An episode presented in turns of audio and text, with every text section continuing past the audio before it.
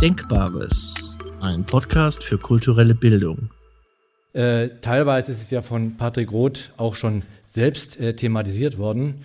Und deshalb will ich heute nicht sozusagen allein auf Riverside abzielen und da jetzt noch einen Kommentar aus linguistischer Sicht dazusetzen, sondern jetzt umgekehrt äh, ähm, eher auf unsere Alltagskultur mit dem Blick von Riverside äh, schauen äh, und dort nach Formen religiöser Erfahrungen ihrer Kommunikation schauen, insbesondere äh, Konversions- und Erwachenserzählungen.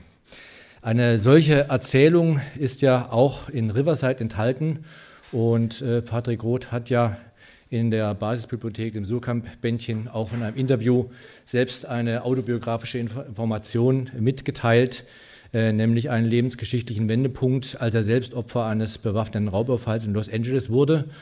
Und zugleich, und das ist sozusagen das, das eigentlich das Ausschlaggebende, dass es zu einem Ereignis wurde, zugleich eben die Perplexität erlebte, hier möglicherweise Hermes, dem Gott der Diebe, begegnet zu sein. Äh, und äh, mit dem er sich zu dem damaligen Zeitpunkt sehr, sehr intensiv beschäftigte. Ähm, und äh, diese Art von Wendepunkte, also haben wir schon sozusagen eine Alltagserzählung. Alltagserzählung meint also den Alltag, wie wir ihn alltäglich erleben und das Außeralltägliche wäre sozusagen Teil von unserem Alltag. Ähm, diese äh, Wendepunkte rekonfigurieren die eigene Biografie und geben damit auch eigene strukturelle Eigenschaften äh, einer Erzählung vor, wie sie in der Konversionsforschung zum Beispiel von dem Soziologen Bernd Ulmer schon Ende der 80er Jahre sehr gut herausgearbeitet wurden. Ich will jetzt aber nicht die äh, Ergebnisse der Konversionsforschung hier präsentieren, referieren und kommentieren. Ich werde nur an geeigneter Stelle im weiteren Verlauf da noch drauf eingehen. Ich will vielmehr jetzt die Gunst der Stunde, äh, der sich hier alle mit dem Werk von Patrick Roth beschäftigen und dieses auch schätzen, nutzen, um etwas von dem üblichen linguistischen Vortrag steht abzuweichen und mich einfach von der Erfahrungsstruktur, wie sie in Riverside in der Binnenerzählung Diastasimus angelegt ist, leiten lassen und äh, dabei dann immer wieder auf zeitgenössische äh, Dokumente transzendenter Erfahrungen im Alltag eingehen. Dies in der Absicht, Alltagserzählungen von Transzendenzerfahrungen besser verstehen zu können und möglicherweise einige Hinweise zu erhalten, warum sie gerade heute in gerade dieser Form entstehen äh, und äh, dann mal gucken, was, wir, was dabei rauskommt. Ja, da, deshalb zunächst also nochmal zur Erzählung des Diastasimos, zu dieser Binnenerzählung, die ich zusammenziehe, auch äh, und die sich vielleicht in folgende Teile einteilen lässt. Zunächst äh, der Zusammenbruch des Diesseits, äh, da gehe ich gleich nochmal drauf ein. Äh, dann die Einbruch des Transzendenten wurde schon mehrfach äh, thematisiert.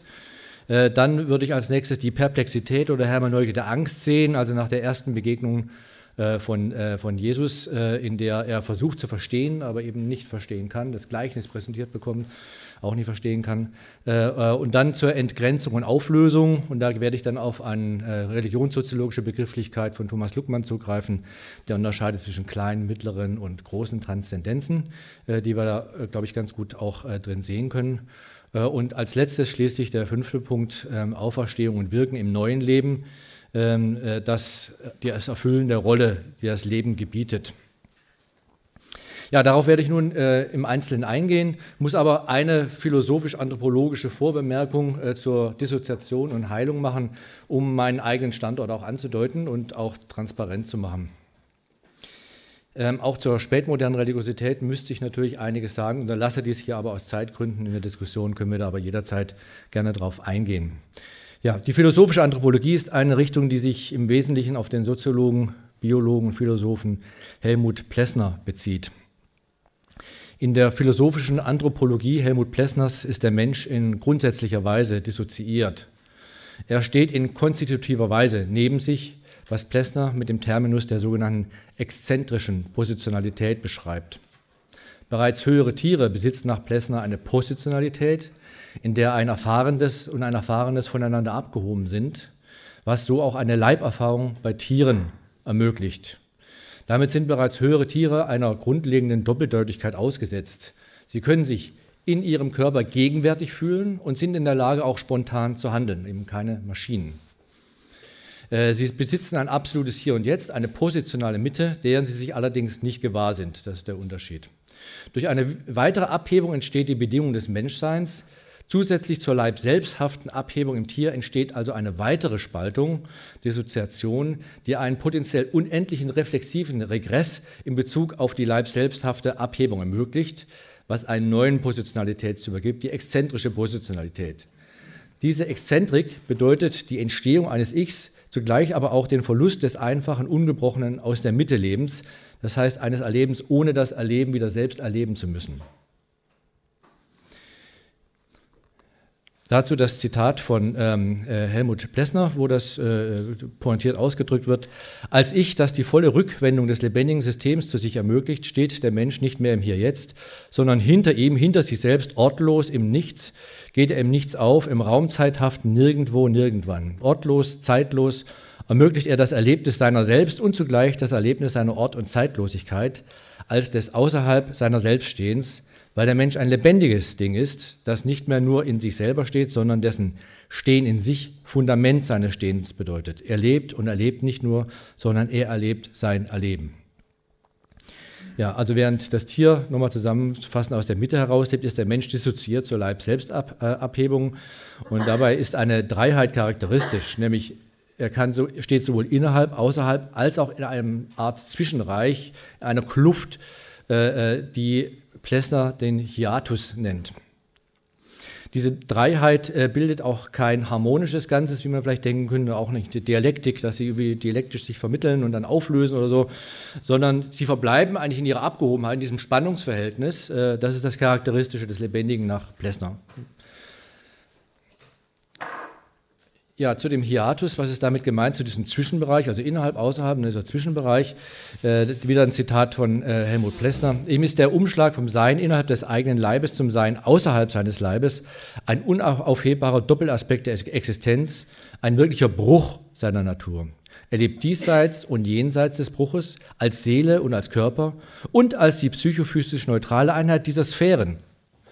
Die Einheit überdeckt jedoch nicht den Doppelaspekt, sie lässt ihn nicht aus sich hervorgehen. Sie ist nicht das gegensatzversöhnende Dritte, das in die entgegengesetzten Sphären überleitet. Sie bildet keine selbstständige Sphäre. Sie ist der Bruch, der Hiatus, das Leere hindurch der Vermittlung, die für den Lebendigen selber dem absoluten Doppelcharakter und Doppelaspekt von Körper, Leib und Seele gleichkommt, in der er ihn erlebt. Ja, das gebrochene Dissoziierte ist also das, was den Menschen ausmacht, und zwar nicht als Strafe, sondern als schlichte Konstitutionsbedingungen, denn nur durch diese Dissoziation, diese Selbstdistanzierung kann ein inneres Erleben überhaupt stattfinden. Und dieses für immer aus der Mitte geworfen sein löst eine Sehnsucht nach Mittigkeit und ungebrochenem Erleben aus, das sehr viele Formen annehmen kann. Eine Möglichkeit, äh, diese Dissoziation zu heilen, ist nach Plessner die Religion. Eine andere Möglichkeit, die er dann selbst präferiert, aber nicht ganz eindeutig, ist das unendliche Ertragen dieser Dissoziation, was für ihn dann zu einem Atheismus führt. Das fände ich eigentlich ganz interessant, wie man den Atheismus äh, hier auch äh, begründen kann. Gibt dann vielleicht noch eine dritte Perspektive, da würde ich aber nur in der Diskussion vielleicht nochmal drauf eingehen. Ja, ich werde es also aus Zeitgründen dabei belassen, äh, einfach um zu sehen, dass, äh, was passiert eigentlich, bevor die Geschichte losgeht, aus meiner Sicht, wie ist mein Standort. Äh, und ich würde diese Plessnersche philosophische Anthropologie als meinen Standort hier sozusagen bekannt geben, mit der ich die ganze Geschichte jetzt von Anfang dann gleich betrachten werde.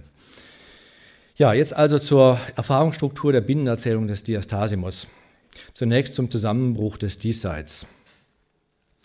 Die Geschichte des Diastasimos zeigt ihn zunächst als gläubigen Menschen der also im plessnerschen Sinne spirituelle Heimat gefunden hat, ein transzendentes Zuhause und eine darauf begründete, liebgewonnene diesseitige Welt, eine intakte Familie.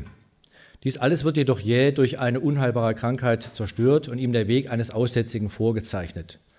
Verhüllt und voller Scham will er Gott im Tempel von Jerusalem um Heilung bitten. Dort wird er im Getümmel eines Aufruhrs und seiner Niederschlagung von einem römischen Hauptmann als Aussätziger erkannt und entrinnt nur knapp dem Tod. Er zieht sich schließlich in eine Höhle zurück als Zweifler und zunehmend Verzweifelter, der mit Gott hadert. Der Zusammenbruch des Diesseits hat auch seine Religiosität, seine Gründung in Transzendenz schwer beschädigt. Das ist auch, und da komme ich schon wieder zur Korrespondenz, eine Hauptform spätmoderner Erwachenserzählungen. Menschen, religiös oder nicht, bekommen eine unheilbare Krankheit, wodurch ihre Alltagswelt, ihre Pläne und ihre Ziele plötzlich weggewischt sind und sie vor dem Nichts stehen. Hier ein Beispiel aus der Erwachenserzählung Die Stille in mir, ein Erfahrungsweg zur Selbstfindung von Thomas Schmelzer aus dem Jahr 2016. Ähm, B-Zell Non-Hodgkins Lymphom, so lautete die Diagnose. Ich lag im Krankenbett voller Schmerzen und in einer Art seelischer Erstarrung, nicht fassen könnend, was das nun bedeutete. Die Situation hatte sich in den Wochen zuvor nach vielen Arztbesuchen und Fragen zugespitzt, sodass ich nun einfach nur dalag und alles über mich ergehen ließ. Es war mir nicht möglich gewesen, wirklich darüber nachzudenken. Es gab auch niemanden, mit dem ich diese Gedanken hätte teilen können. Eines Nachmittags schließlich kulminierte alles in mir. Ich hielt das ganze grauenhafte Dahinleiden nicht mehr aus. Schmerz, immer nur Schmerz und quälende Fragen. Ein Aushalten, wofür eigentlich? Als ein Arzt sagte, so sei es nun mal, ich würde es schon durchstehen können, wurde, mir endgültig, wurde es mir endgültig zu viel. Ich begann zu weinen, wurde gleichzeitig richtig wütend, bis, äh, dass ich bis dahin Wut und starke Gefühle als nicht hilfreich bewertet hatte, war mir nun egal. Ich schrie und brüllte den Schmerz hinaus. Warum ich? Warum jetzt? Was soll das alles bedeuten? Verdammt nochmal, kann das nicht aufhören. Die Krebsdiagnose lässt diese gewohnte Welt des Autors äh, also zusammenbrechen. Äh, und obwohl der Autor keine religiöse Bindung anführt, hadert er in ähnlicher Weise wie Diastasimus. Hier könnten die Geschichten auch abbrechen, wie so viele, und qualvoll und unerhört dem Tode zutreiben. Es geschieht aber nun ein Wendepunkt. Äh, ein Wendepunkt, der die Protagonisten überrascht, die eigentlich schon gar nicht mehr daran glauben. Und zwar der Einbruch des Transzendenten. Die Plötzlichkeit und Rücksichtslosigkeit, ja die Gnadenlosigkeit dieser Gnade wird von Diastasimus als seine erste Begegnung mit Jesus äh, so beschrieben. Hier musst du wissen, dass er gar nichts gesagt, lieber Andreas. Ich weiß nicht, wie ihr das in Schrift fassen wollt. Es war einfach still. Ich war mir eh nicht bewusst, dass niemand auf meine Frage geantwortet. Ja, dass auch, ich sah von Judas rasch auf Johannes herüber, hierüber, herüber, dass keiner der beiden antworten würde und ich ihn wieder anblicken musste, als sei ihm nicht auszuweichen. Und Tabeas, Tabeas schreibe nicht, es entstand eine Pause oder man zögerte. Denn niemand hat pausiert oder gezögert, nur ich. Denn ich tat so, als wisse ich nicht, von wem die Antwort zu erwarten sei, und wusste es doch, noch bevor ich ihn wieder ansah. Und als ich ihn ansah, da schien mir ganz und gar sinnlos, ihm überhaupt ausgewichen zu sein. Es war seltsam. Sinnlos nicht nur das Ausweichen, wie ich es euch demonstriert hier in der Höhle, von hier nach da, wo ich jetzt stehe, sondern mir war, als sei ich diesem, der vor mir stand, den Schweiß noch im Angesicht, seine Augen auf mir, immer ausgewichen, schon immer. Aber ich weiß, da rede ich töricht, denn ich hatte ihn ja nie zuvor gesehen. Ich will euch nur das sinnlos beschreiben, das ich hier meine. Sinnlos das Ausweichen hier in der Höhle, sinnlos die Höhle, das Leben, das sie mir hergebracht, auch die Eltern, welche in ferner Vergangenheit einmal waren, mich aufgezogen, mich angefasst, sinnlos, als hätte ich Zeit sinnlos, ziellos verbracht, umsonst. Umsonst und jetzt, in diesem Moment, da ich vor ihm stand, für eine Weile ihn sah, denn ich hielt nicht lang aus die Augen, aber die Weile lang, die eine Weile lang, hatte er alles eingeholt, was ich sinnlos verloren, alles verloren, eingesammelt, das ich verstand verstand, wie alles verloren, wieso sich zerstreuen musste, verloren jetzt aber und eingeholt, gesät und gestorben, ausgestreut und verdorben sein musste, um hier zu bestehen. Das ist hier von ihm zu mir zurückgebracht und geordnet zu sein. Das heißt, alles, was jemand äh, an Abwehr äh, aufgebaut haben mag, an Ausreden, Ausflüchten, zerfällt auf einmal, ohne dass ein Wort gewechselt wurde. Der Einbruch des Transzendenten in Gestalt von Jesus wird noch intensiver, als Jesus auf Diastasimos zugeht und ihn, den Aussätzigen, berührt, womit die letzte Sicherheit, nämlich ein Aussätziger zu sein, zerbricht. Diastasimos benutzt hier zweimal die Metapher des Einbrechens, die auch an anderen Stellen der Bibel eine Rolle spielt, etwa im ersten Thessalonicher Brief 5,2, in dem es ja heißt, das ist bekannt, der Tag des Herrn käme wie ein Dieb in der Nacht. Einer bricht in dich ein. So versteht ihr, fasst er mich, den Aussitzigen, an, ohne Furcht, ja eigentlich, denn er brach ein. So fühlt sich das an. Einer bricht in dich ein, eigentlich unverfroren. Denn das war unerlebt, lange Jahre lang unerlebt. Denn ab und zu waren welche gekommen, Neugierige, selten genug. Aber einer hatte mir was zu essen gebracht, aber immer auf Abstand, gerade so wie ihr. Und das ist schon nah, wie ich euch gesagt habe, das ist schon mutig. Aber niemand wie er, der mich anfasst. Gerade so, als verneine er unverschämt, woran ich die Jahre geglaubt, den Aussatz, der meinen Körper besitzt, als sagt er in einer Bewegung, denn so erfuhr ich's, du Tor, denn ich bin gekommen, dich von deiner Krankheit zu erlösen. Dieses Ergriffenwerden von einem Überpersönlichen spielt nach Ulmer auch eine zentrale Rolle bei Erwachenserzählungen, die Menschen aus alltäglichen Zusammenhängen äh, erzählen. Häufig finden wir auch Stimmen, das ist ja auch in Riverside so, auf die die betroffenen Personen hören. Das nächste Beispiel, das einem Alltagstext entstand, ist die Erwachenserzählung des Bestseller-Autors und selbsternannten spirituellen Lehrers Ulrich Tolle, der sich selbst nach dem christlichen Mystiker Meister Eckhart Eckhart Tolle nennt. In diesem komprimierten äh, äh, Text kommt der Wendepunkt äh, nach einem psychischen Zusammenbruch, äh, aus welchem er von einer Stimme herausgeleitet wird. Dann fühlte ich mich in eine Art Energiewirbel hineingezogen. Zuerst war die Bewegung langsam, dann beschleunigte sie sich. Ich wurde von heftiger Angst ergriffen und mein Körper begann zu zittern. Wie aus dem Inneren meiner Brust hörte ich die Worte, wehre dich nicht. Auch das zweite Beispiel aus der Autobiografie von Susan Siegel macht deutlich, mit welcher Wucht und Unwiderstehlichkeit des Transzendenten der Alltag aufgelöst wird und durcheinandergebracht wird. Auch hier wird, wie wir es gestern auch taten, von Dynamit gesprochen. Nur bleibt bei Susan Siegel die rettende Stimme aus. Es war Frühling, als es geschah. Als der Bus näher kam, stellten wir uns am Straßenrand auf. Schließlich hielt der Bus an und stieß einen beißenden Geruch von heißem Gummi und Auspuffgasen in die warme Frühlingsluft aus. Als ich mich in die Reihe stellte, fühlte ich plötzlich einen Druck auf meinen Ohren, so wie in einem Flugzeug, wenn sich beim Landen der Druck in der Kabine verändert.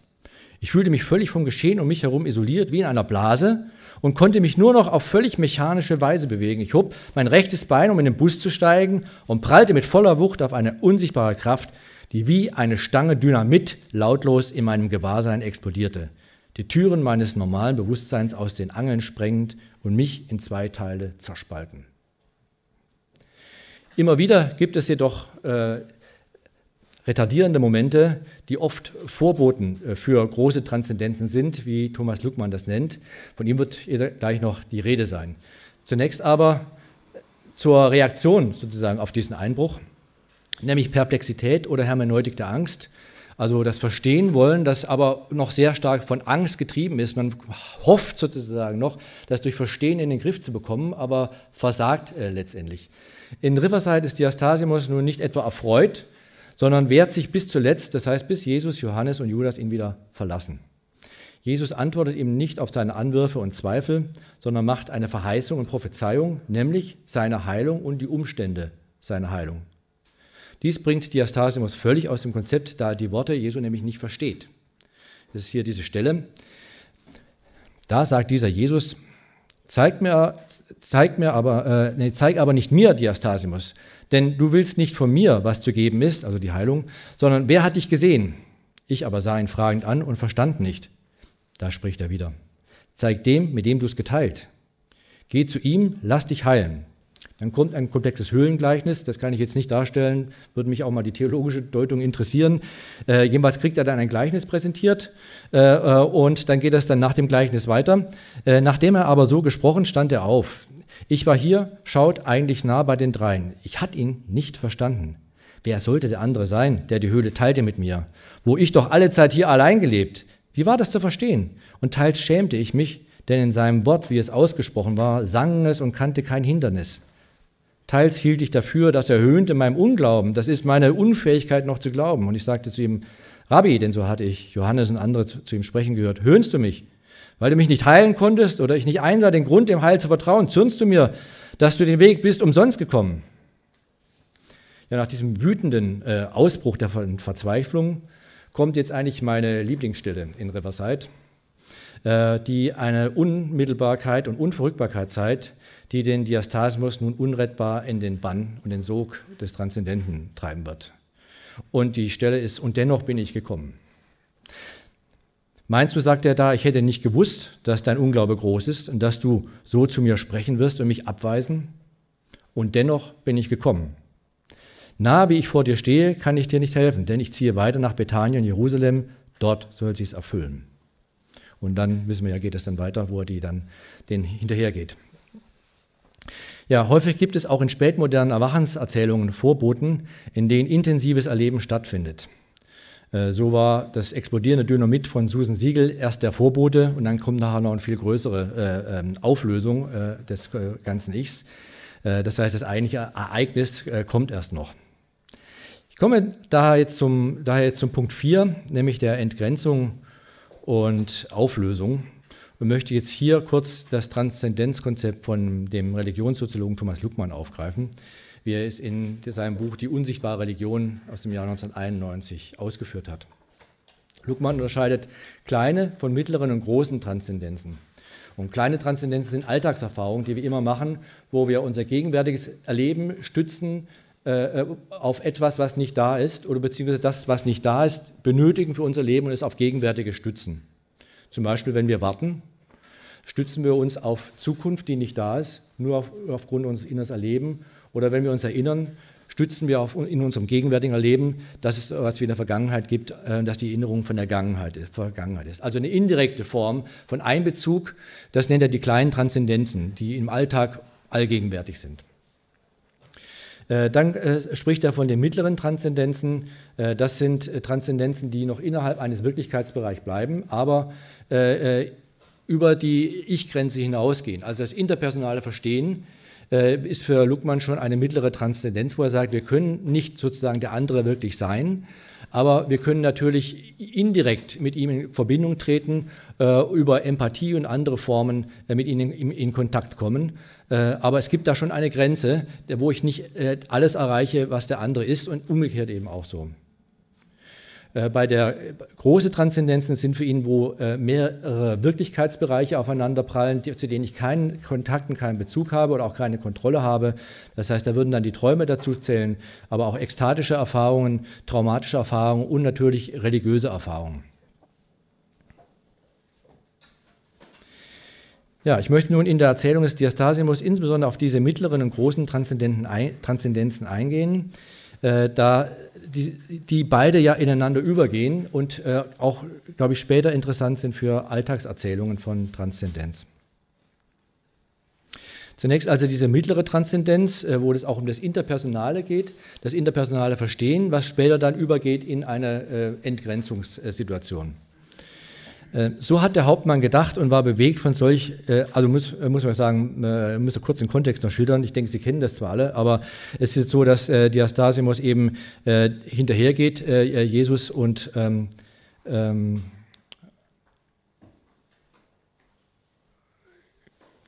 Genau, Jesus und äh, Jesus, Johannes und Judas äh, und dann die auf eine römische Kontrolle treffen und dann kontrolliert werden. Äh, und äh, er sieht dann diesen römischen Hauptmann äh, und aus der Ferne und das ist das, was er dann beobachtet. Und ja, so hat der Hauptmann gedacht und war bewegt von solch Gottes erbärmliche äußerste Liebe der Juden, denn als Römer durchschaut er den Hass des Judas wie einer, dem solcher Hass befohlen ist und der ihn anderen befiehlt und befohlen hat und über anderen damit lebt. Denn wie irrsinnig von Zweifel groß muss diese Gottesliebe sein, könnte ich denken, dass sie ihn retten, ihren Gott als Knecht vor mich werfen, den heiligsten peitschen wie ein Hund. Und ich weiß, so hat er gedacht. Ne? Also Judas ist in seiner Not, peitscht er ihn aus mit der äh, Peitsche von dem Hauptmann um, damit Jesus nicht entdeckt wird. Worauf es mir ankommt, ist hier, dass hier eine sehr starke Empathie stattfindet äh, von Diastasimus zu diesem römischen Hauptmann über die Ferne und er sich auf eine, seine Gedanken praktisch wie wahrnimmt. Das heißt, hier ist eigentlich nicht mehr eine normale interpersonale Verständigung da, sondern hier ist es so eine intensivierte Empathie, äh, die eigentlich schon über die normale Empathie hinausgeht äh, und er sich wie in dieser Welt des Hauptmanns schon zurechtfindet und diese Perspektive schon sich erschließt praktisch, so eine Vorform. Und ähm, Jesus, ähm, äh, wenn, nachdem er also dann in diese zunehmende Empathie reingerät, beginnt dann dieser Entgrenzungsprozess. Äh, äh, denn jetzt hörte ich mich fragen und fragte mich selbst, den ich dort liegen sah, dort unten, befleckt und geschlagen und hoch sich windend in Schmerzen Todesangst, also dieser Jesus, der geschlagen wurde, der war nicht nur wie ich ein Aussatz, sondern der war ich Diastasimus. Und den Diastasimus, den aussätzigen Juden im Tempel, den hatte der Hauptmann erkannt und war zurückgewichen vor ihm. Und im gleichen Moment, jetzt erfahrt ihr es, da erkannte ich den Hauptmann als den einst in jüdischen Kleidern versteckten Soldat des Pilatus, äh, der mit der Peitsche mich niedergerissen im Tempel, voll Abscheu an mir, an den Aussatz gesehen, mit Hand umgriffenen Schwert hinabhieb zu mir, dass ich ende und endete. Aber jetzt hier, hier im Zurückweichen, Erkennen, Entsetzen, hier beginnt alles erst. Ja, Diastasimus wird nun also vom Hauptmann als Diastasimus erkannt. Er ist aber schon gar nicht mehr Diastasimus, er ist Diastasimus Jesus. Äh, er spricht auch später, ist diese Wortkombination wird auch genannt. Das heißt, er erkannt und erkennt zugleich, wie zuvor schon Diastasimus, sein Ausweichen.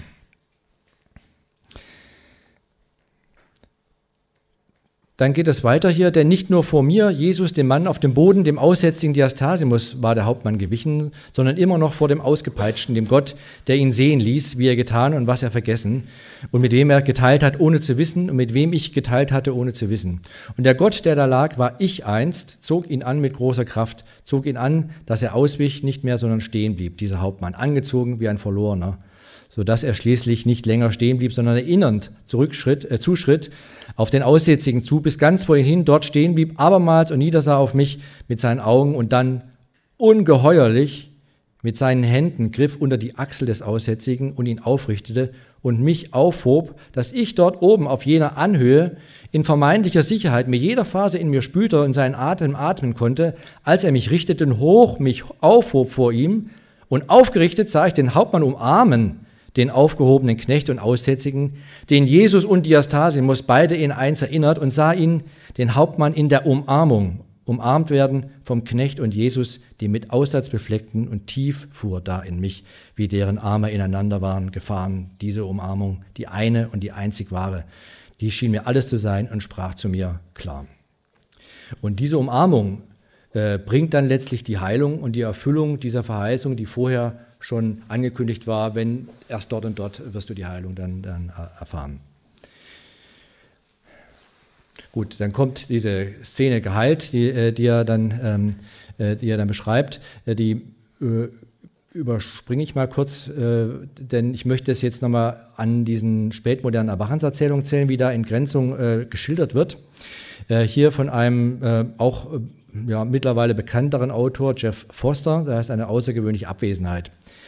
Ähm, das ist auch eine längere Passage, da auch ein Auszug daraus. Die Freudlosigkeit fiel weg und es tauchte in das absolute Mysterium all dessen ein, vollkommen jenseits von Worten, voll, völlig jenseits der Sprache. Und dann brach das alles zusammen. Die Leugnung der Form konnte sich selbst nicht aufrechterhalten.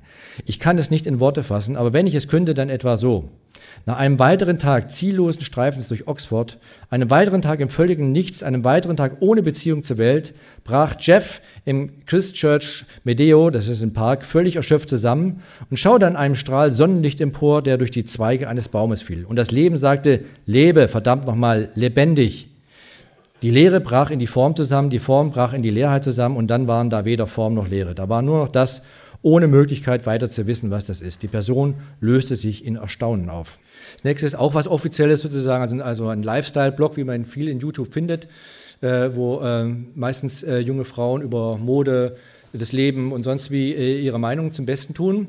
Äh, und äh, innerhalb dieses Lifestyle-Blogs ist jetzt hier von Mrs. Freenuts aus dem Jahr 2015 gibt es eine Ausnahme, die sozusagen ist, wo es nicht, nicht um Lifestyle dreht, sondern um ihr Erwachen.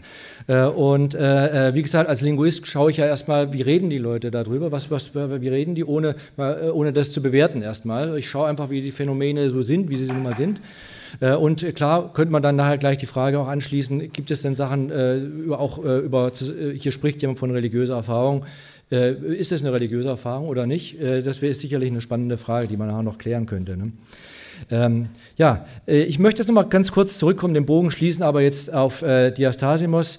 Äh, wir waren ja jetzt äh, hier bei der äh, Alltags, äh, Alltagstexten, Videos, wie Transzendenz versucht werden zu zeigen.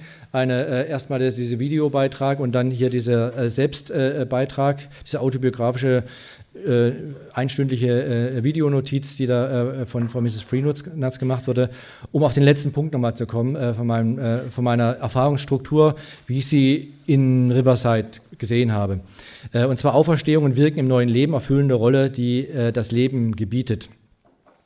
Man kann sich ja die Frage stellen, warum Diastasimus nach seiner Heilung eigentlich nicht wieder nach Hause zurückgekehrt ist. Finde ich können wir fragen, sei es Gehalt, toll, und nach danach der Heilung, jetzt möchte ich endlich meine Familie wiedersehen, und dann zieht er seine Söhne und so weiter wieder. Äh, und das liegt meiner Ansicht nach äh, daran, äh, dass diese große Transzendenz, die hier geschildert wurde, eine ganz grundlegende Veränderung mit ihm gemacht hat. Und er ja, wie Patrick Roh das gestern auch schon bereits gesagt hat, eine Verpflichtung äh, eingegangen ist. Ähm, äh, wir erfahren dann zum Beispiel von dem Gelübde, äh, aber jetzt nicht den genauen Inhalt äh, von diesem Gelübde. Und äh, vielleicht aber jetzt noch wichtiger als so ein Verpflichtungsbegriff, so im Sinne von einer vertraglichen Vereinbarung, das kann ja auch Verpflichtung bedeuten, ist die Verpflichtung meiner Ansicht nach hier aus einer Notwendigkeit heraus. Das heißt, man tut, was eben notwendig ist. Äh, das wäre für mich der, der, der Punkt. Und das heißt, dass Diastasimos in der Höhle blieb, war eben notwendig für zum Beispiel die Transzendenz seiner Söhne am Ende der Erzählung, ohne dass es klar war, dass es überhaupt gelingt. Aber irgendwo musste ein Schritt folgt sozusagen dann äh, aus dem anderen. Und äh, sein nächster Schritt war, in der Höhle zu bleiben und nicht zurückzugehen. Ähm, das heißt, also das wäre, würde für mich bedeuten, Erfüllen der Rolle, die das Leben gebietet. Äh, ähm, äh, äh, also das, der, das heißt, die, das Leben wird auch geleitet und strukturiert, nicht nur von mich selbst, von meinen Plänen, sondern in einem Prozess, ähnlich wie Sie es mit dem Traum irgendwie vielleicht beschrieben haben oder sowas, wo ein Dialog eventuell stattfinden kann. Ähm, aber derjenige, der sozusagen, ich mache mir meine Ziele und gehe autonom zielgerichtet durchs Leben, dieses so ein Personenkonzept ist dann eben nicht mehr möglich. Ja, da komme ich jetzt schon zum Fazit und ähm, mein erstes äh, Fazit wäre, äh, äh, auch wenn die Deutungshoheit der großen Kirchen der Spätmoderne zurückgeht äh, und viele Menschen angeben, nicht religiös zu sein, haben ja zig Monitorings wieder gehört in der letzten Zeit, zeigt sich, dass sich große Transzendenzen auch im Alltag finden lassen. Also es ist nach wie vor ein Alltagsphänomen.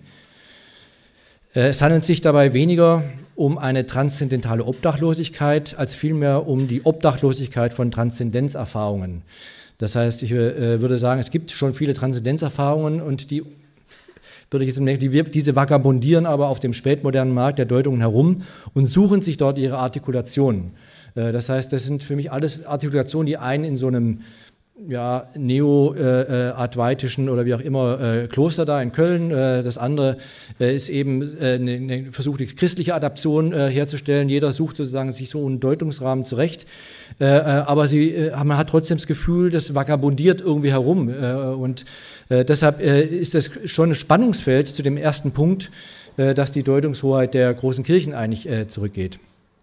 In dieser Situation ist es wichtig, dass es neben diesen eben auch Deutungsangebote gibt, die ernsthaft, seriös und glaubwürdig im Sinne einer transzendenten Unausweichlichkeit sind. Und das, so würde ich das sehen, hat Patrick Roth hierzu eben einen wichtigen Beitrag geleistet.